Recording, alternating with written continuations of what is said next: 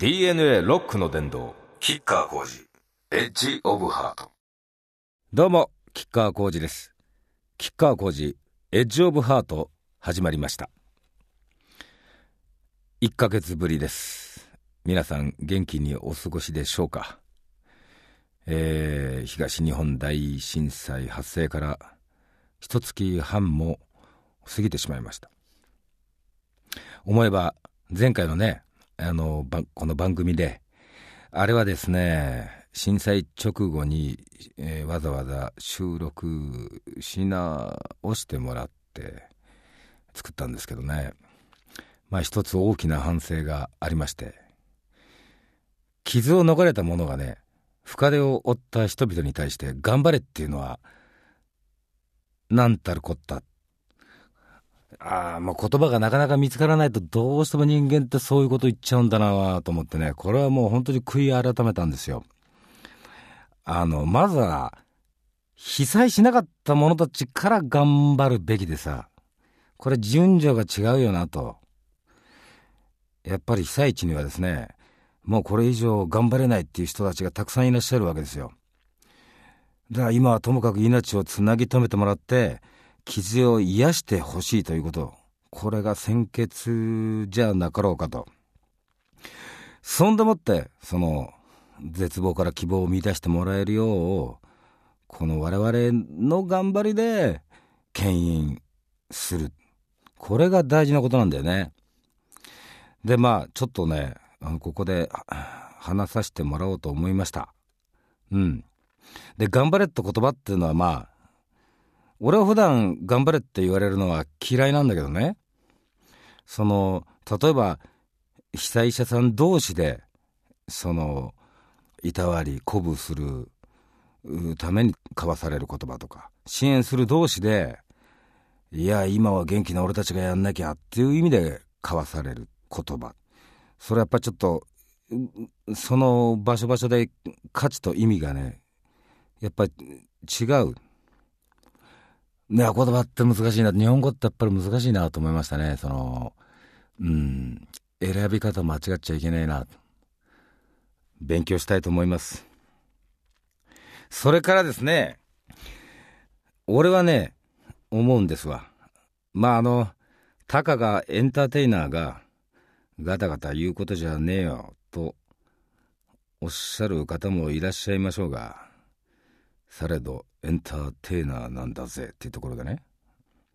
やっぱりその3月11日に震災以前とそれ以降では、まあ、これは決して大げさな意味じゃなくてもうこれは別の国になったんだ。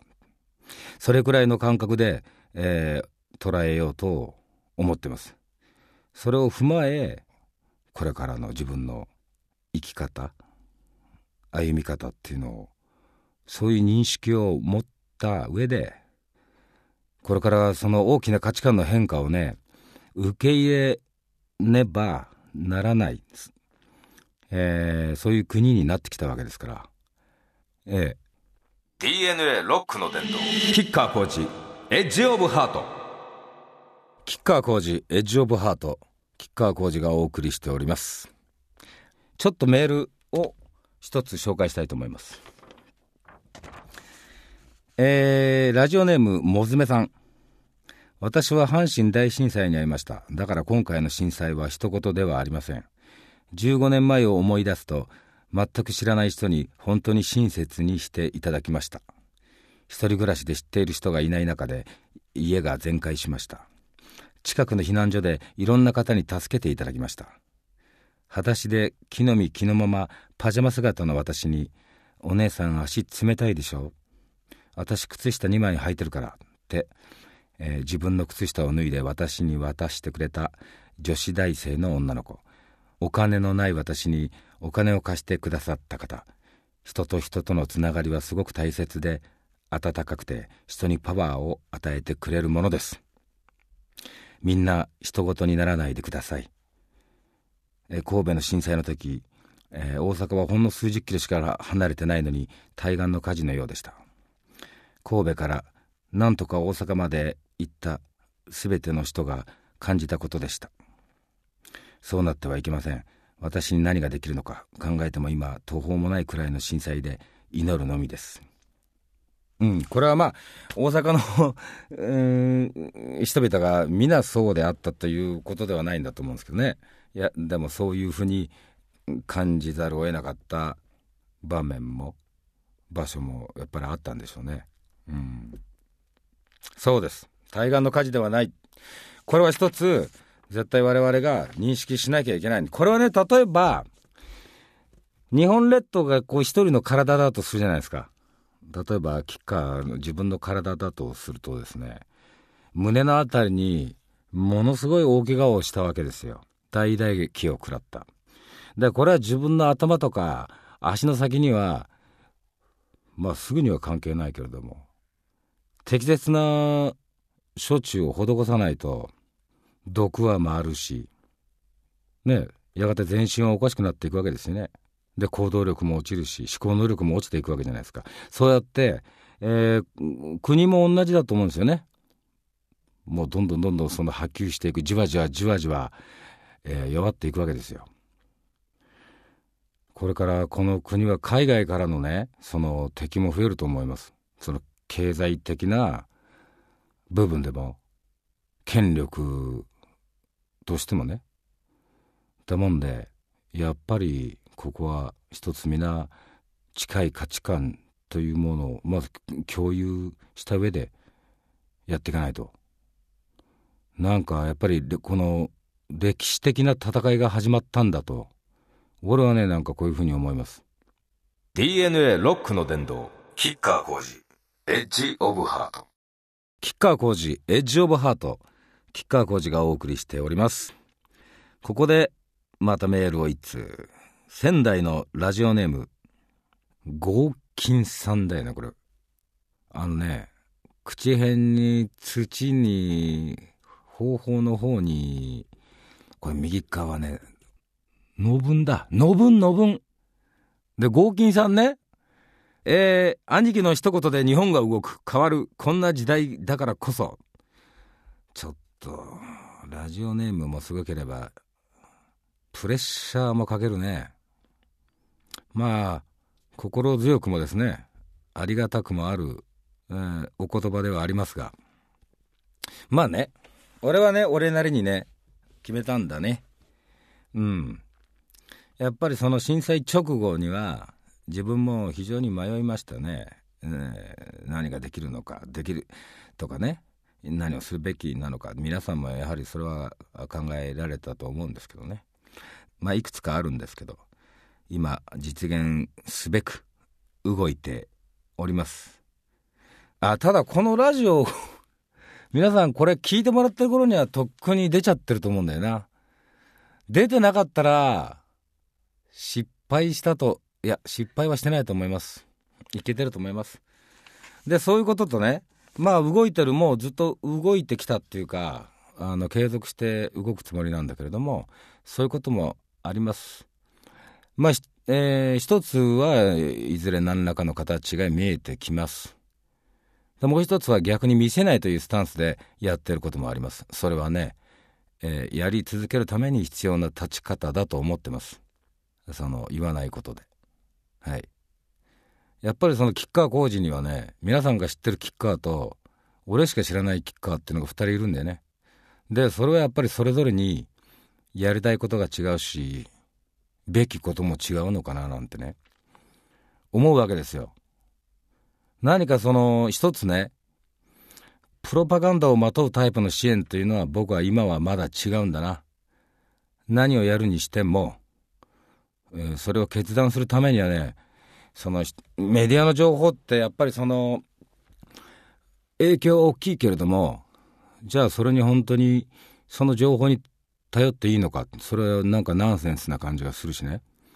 やっぱり己の目で見て体で感じて実際の声をたくさん聞いてたくさん会話してからそれでじゃあ俺はこうしようっていうね決めていかないと何か俺の中で間違うような気がするんだわ。だからまあ聞いてる人にはまどろっこしいかもしれませんが、えー、こんな時だからこそですねちゃんとしてえななんて思うわけですね。あともう一つ、まあ何をやるにしても、これまでになく、これ以上に、もう、くっそ働いてですね、スピードアップして量をこなして、時間的猶予を作らないと、やろうと思うこともできませんからね、もう予定はもう基本的に1年先、1年半後ぐらいまで下手すると決まってるわけですから、そこに、えー、自分が動ける時間を作っていくっていうためには、これは体力も筋力も上げなきゃしょうがねえぞ。まあ、知力もですけどね。はい。えー、それでですね、あの、前回の収録した時にたくさんメールをいただいた内容でね、一番多かったのはね、まあ、やれることは何なのか、やるべきことは何なのか、それが、えー、定まらないみたいな内容のメールが、うん、ものすごいいただいたんですよ。まあ、身近なことでね、その節電とか風評に惑わされない。できる限りその支援のための寄付をしよう。それはそれで良いと思います。うん。なんだけども僕が思うんですけども、これがやっぱり先に大事なのかなと。この根幹の部分ですよね。その手をつなごうとか一つになろうとか、なんかやたろうと聞こえてくるんだけれども、そういう前に、おのおのがね、その自分と対面するというか、自分を見つめて、ね、その自意識のレベルアップを測んなきゃいけねえんじゃねえかな。なぜならば、これからね、個々が決断を迫られる場面が、バシバシ来ると思うんだよね。まあ、行政とかね、お上もまあ揺れまくってる感じが皆さんこれ否めないわけじゃないですか。で本当のことはどうなんだちゃんとそれは情報として流してくれるんだろうかっていうすごくそれはね今みんなが疑いながら見てるわけじゃないですか。でそこがもうものすごい改善されればこれに越したことはないでしょうけどどうやらこの国はそうじゃねえぞっていう、えー、感じがひしひしとするわけですよ。だったら、自分で決めなきゃいけないんだよね。何をするにしたって。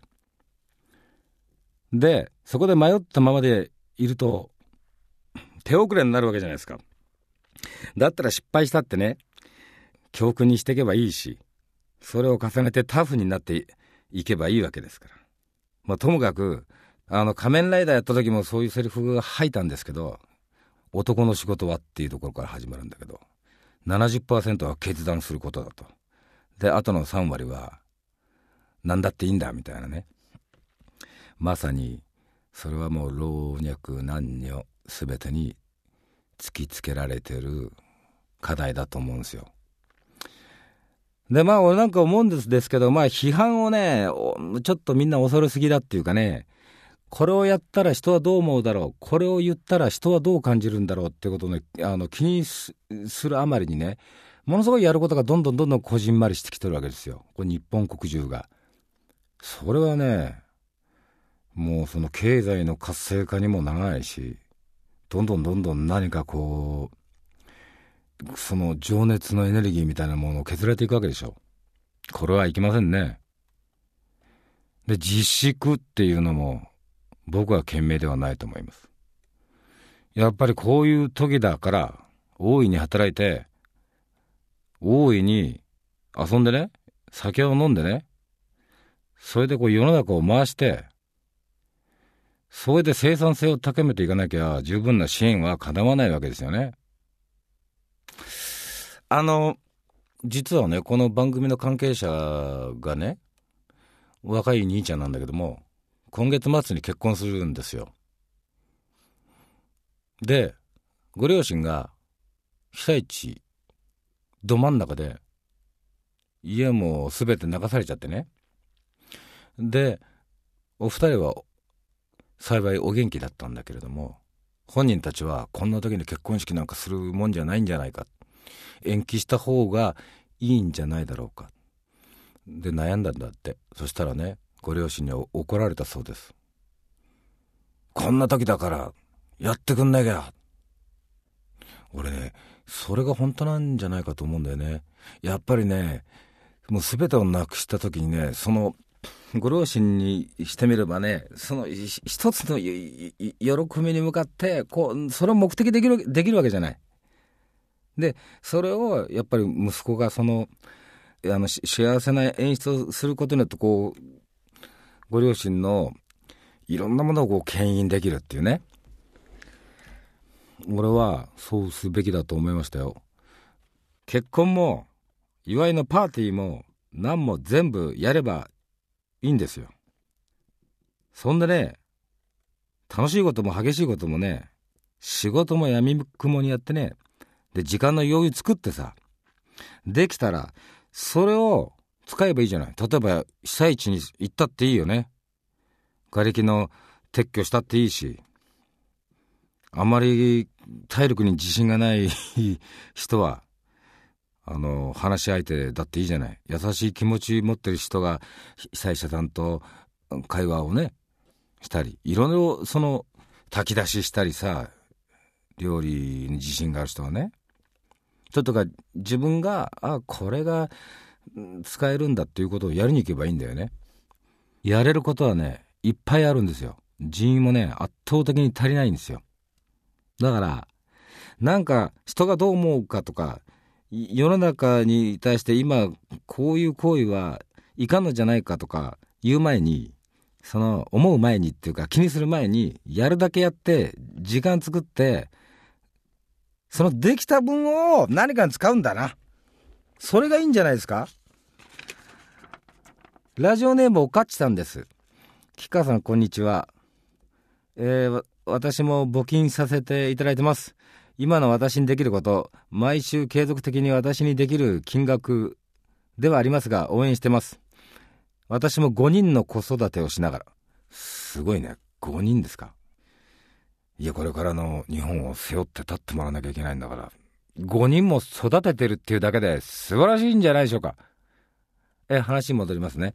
夜から朝までマックでパートをして家計を支えていますが、結構ハードな毎日ですが、四国で子育ての中の私はボランティアで被災地に行くこともできないからマックの1日分のパート代をボランティアに行ったと思って募金させていただいています素晴らしいもうこれでいいじゃないですか。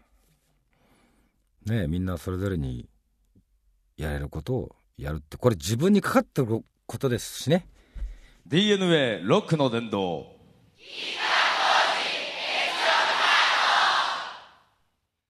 川浩二エッジオブハート。吉川浩二がお送りしております。ラジオネームガーコさん。最後の木が死に最後の川が毒され最後の魚を取り終えた時に人はようやくお金は食べられないと気づくのだ。19世紀クリー族の言葉より。うん眼蓄のある、えー、テレビや新聞でえー、原子力発電所のニュースを目にするたびにこの言葉が頭をよぎります。吉川さんは原発についてどう考えてますか？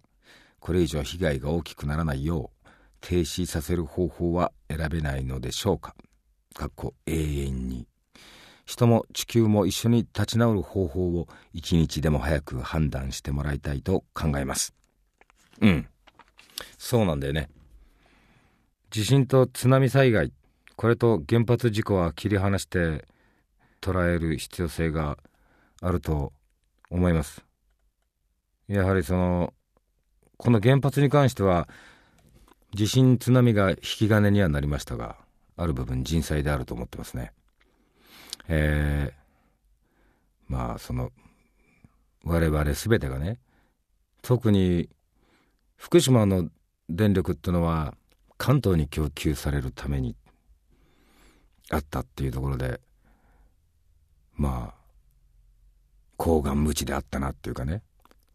愚かであったなと思います。あの自分たちが便利に暮らすためにものすごいその危険を冒して作られてた電気ってことでね。まあ文明という名の堕落と自分もよく使うんですけど。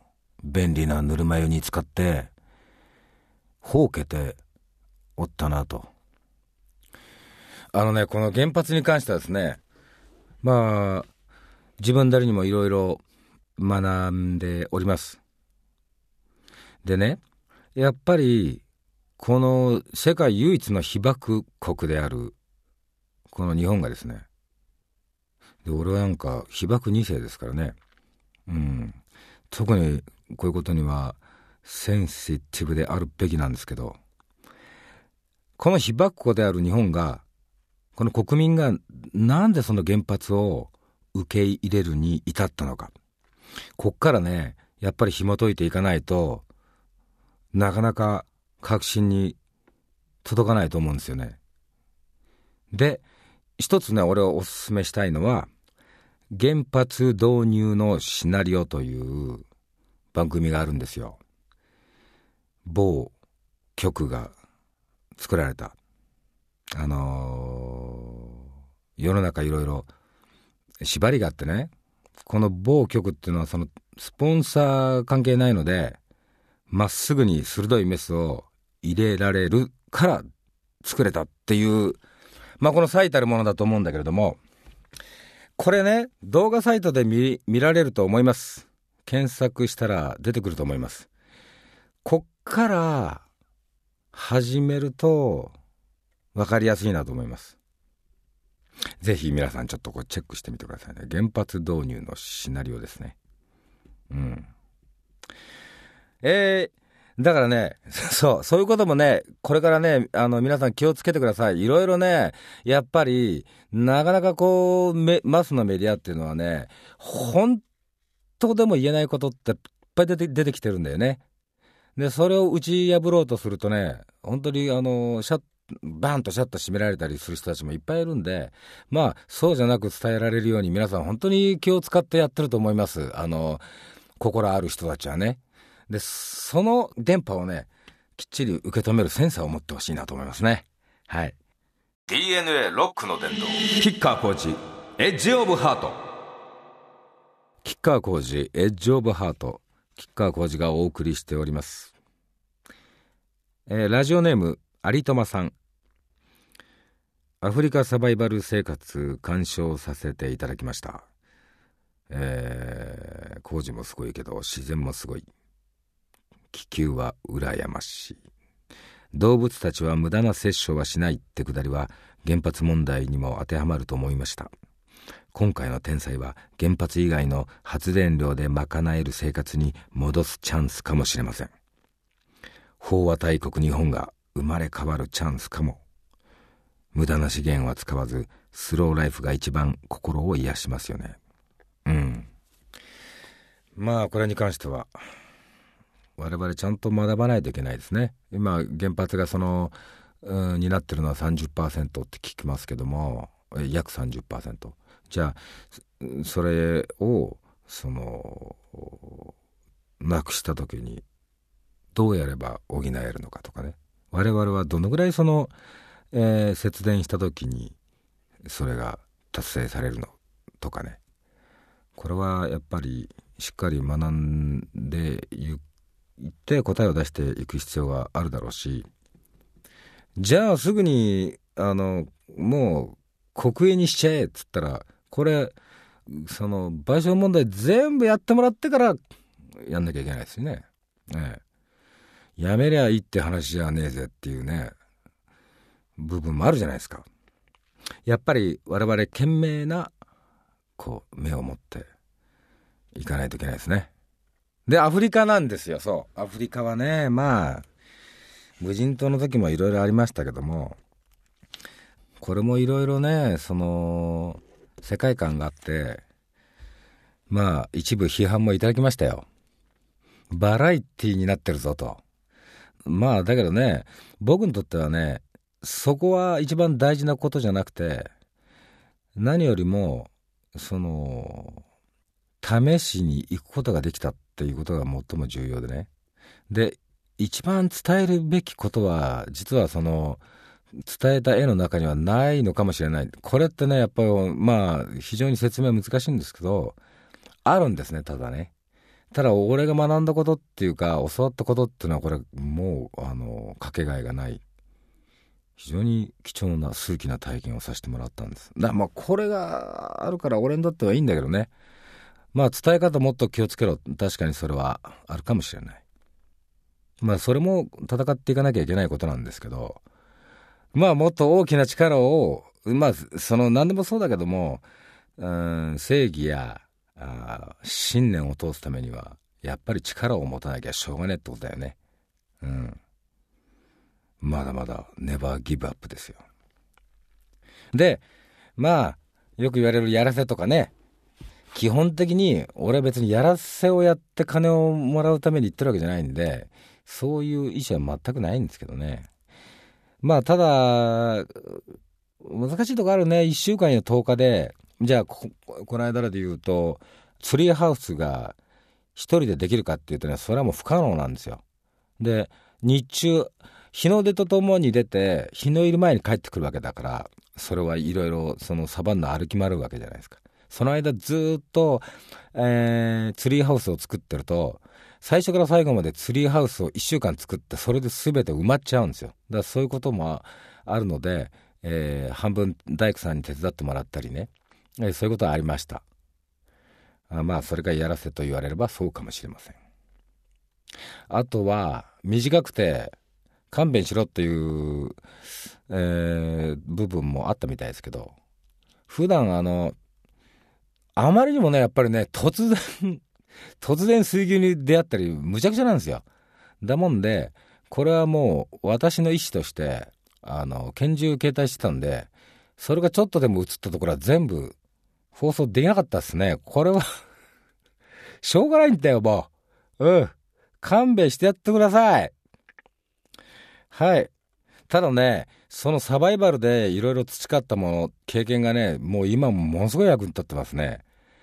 まあ、おおよそその、どこだって眠れるし、食い物がなくたって、しばらく、それこそ一週間やそこから俺なんともないしね、そういうなんつうんだろうな、力は、知恵は、えついたんで、よし、ですね。あと動物はね、綺麗よ。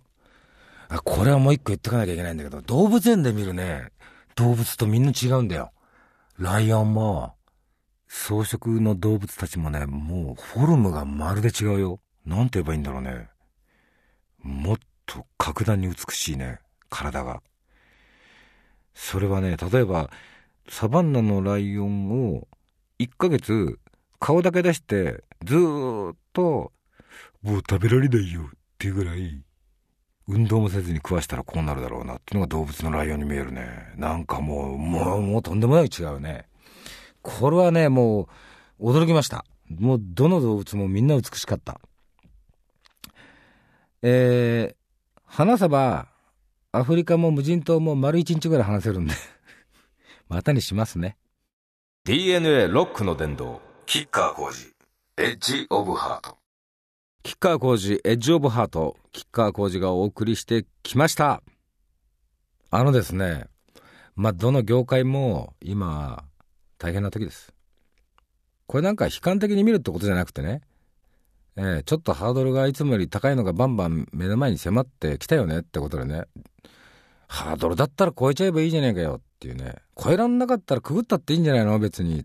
前に進みはいいんじゃねえのっていう精神でいきましょうよ。とは言いつつね、まあ僕もあのー、予定だと、えー、8月か9月にアルバムを出して、10月からツアーに出るということだったんですけれどもね、えー、破損して使用不可能になった会場があったり、会場としては使えても電力供給に不備があり、貸し出せないとかね、まあいろんなものが今ボコボコ出てきてるんですよね。で、これをクリアしながら、そのツアーの日程を立て直すと。で、これを今日本中の今年ツアーに出ようとしてた、今出ている、えー、ミュージシャンたちが一斉にやってるわけですよ。これは すごいことになってんだよね。うん。だからね、まあ、それも大変だし、じゃあいざその救済イベントをやろう、何かをやろうって言っても、これから会場を取ろうとすると、まあ、至難の技なんですよ。っていうところをまあ、なんとかやっていこうじゃないかっていろいろ考えてます。みんな考えてると思います。前に、前に行くために。ってことで、吉川、はい、アルバム作ってます。いろいろ考えることも多いからね、えー、時々あの、3歩進んで2歩下がるなんだけど、まあ一歩出てればいいかな、みたいな。それからね、この間あの、福島のネギと福島のそばと福島のトマトを食ってですね、福島の酒をたらふく飲みました。うまかったです。それからもう一つ、これは手前味噌なんですけれども、私の同志の皆さん、ファンクラブの会員さんなんですけども、えー、連絡の取れない方がまだ70名近くいらっしゃるんですね。えー、皆さんも一緒に祈ってください。無事を。はい。心から祈っております。えー、メールどしどしお待ちしておりますよ。メールが送れる番組ホームページは www.jfn.co.jp スラッシュ DNA です。よし。では、また来月です。皆さん、吉川浩司でした。